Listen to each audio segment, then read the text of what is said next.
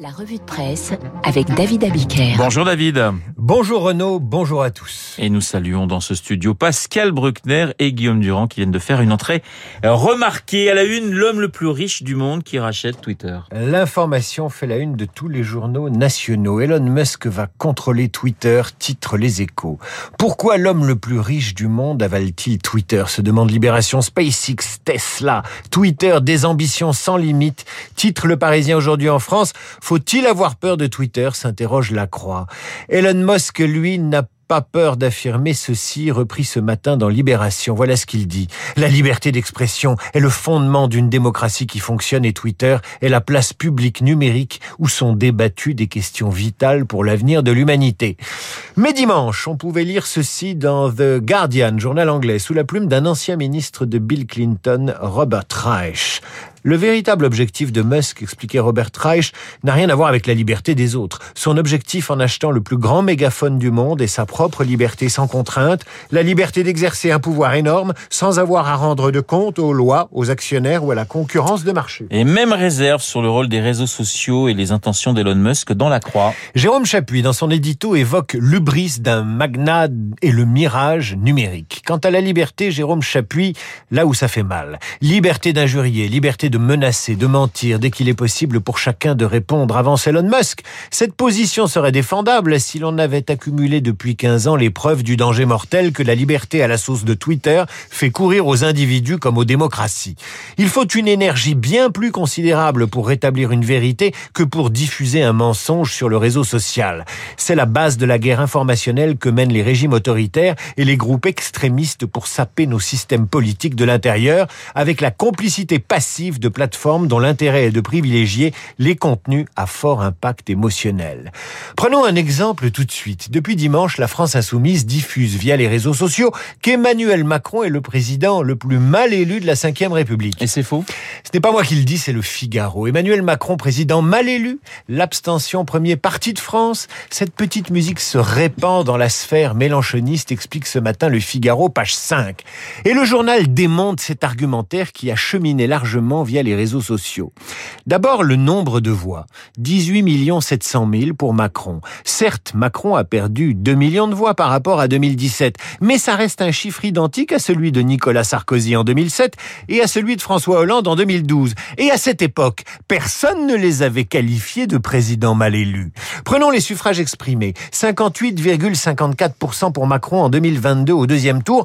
C'est moins bien que lui-même en 2017 au deuxième tour et moins bien que Chirac en 2002. Mais c'est mieux que tous les autres présidents de la Ve République, de De Gaulle à Mitterrand compris. Enfin, l'abstention, elle est plus importante en 2002 en 2022, certes, qu'en 2017. Mais le Figaro propose de la considérer justement comme un parti politique.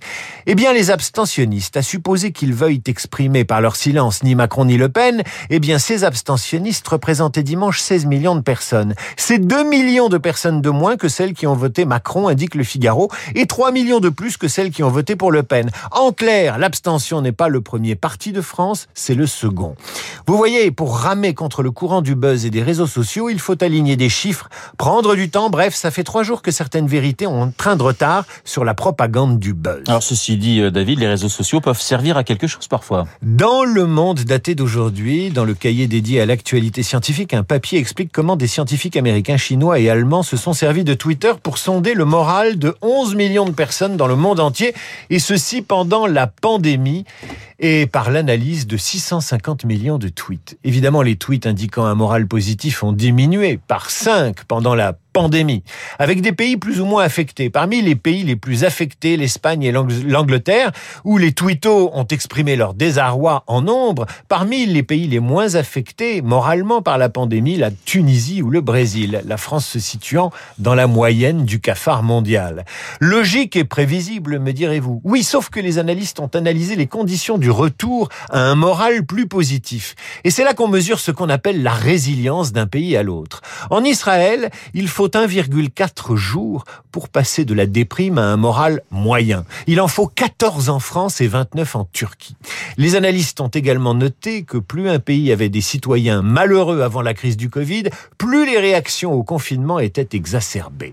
Voilà à quoi peuvent servir les réseaux sociaux, à aider les sociologues à sonder les cœurs et les opinions en un temps record, expliquent les experts interrogés par Le Monde. Et puisqu'on parle de sociologie, il faudra lire Le Parisien. Et apprendre comment quelques étudiants ont occupé l'école des hautes études en sciences sociales après Normal Sup et la Sorbonne dans l'entre-deux tours de l'élection présidentielle occasionnant des centaines de milliers d'euros de dégâts. Nous sommes mercredi à 16h sur le campus d'Aubervilliers après une troisième AG. Une vingtaine de jeunes se rendent aux toilettes et en ressortent cagoulés et masqués, se rendent ensuite dans les étages pour demander au personnel de déguerpir. Dans un communiqué publié évidemment en langage inclusif, ou ça sur les réseaux sociaux, les occupants dénoncent, et on rigole doucement, une banalisation du fascisme et un quinquennat macroniste autoritaire et violent. Mieux, les jeunes révolutionnaires dénoncent une casse des services publics. Le bilan de la lutte antifasciste, la casse, un fauteuil roulant utilisé et pour bâtir une barricade et du matériel informatique pour dresser cette même barricade. Des soupçons de vol de données, des menaces de mort sur le président de l'école et ce graffiti mort à l'université. Voilà comment œuvre l'antifascisme en se comportant exactement comme ceux qu'il dénonce. Et encore, les vrais fachos rasent encore les murs, car ils sont pudiques. Les gauchistes n'ont pas cette pudeur. Sinon, à part diffuser des fadaises sur les réseaux sociaux, à quoi peuvent servir ces réseaux sociaux? À suivre les tendances de la mode et dans le Figaro, vous lirez page 31, comment les jeunes filles de 2022, libérées, émancipées, sont en train de réhabiliter quoi? Le corset, le fameux corset du 19e siècle. Non plus symbole. Tout de suite, il y a Guillaume Durand qui vous écoute. Non plus symbole de soumission, de domination, mais tout simplement vêtements qui mettent en valeur. Je discute beaucoup avec mes clientes via les réseaux sociaux, confie une styliste. Elles me rapportent comment elles se sentent fortes avec le corset quand elles enfilent un de mes modèles, en confiance et au meilleur d'elles-mêmes et de leur féminité. Le retour du corset pour les jeunes filles, il n'y a que les réseaux sociaux qui soient capables de légitimer ce que la veille, elle critiquait. La revue de presse signée David Abiker. Merci David, je vous souhaite une excellente journée. Il est 8h40. Dans un instant, Esprit libre avec Pascal Bruckner et avec Guillaume Durand.